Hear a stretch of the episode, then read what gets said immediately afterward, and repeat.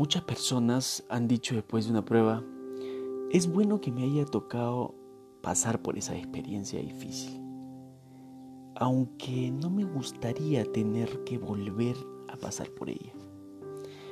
Las pruebas y las dificultades son una realidad de esta vida.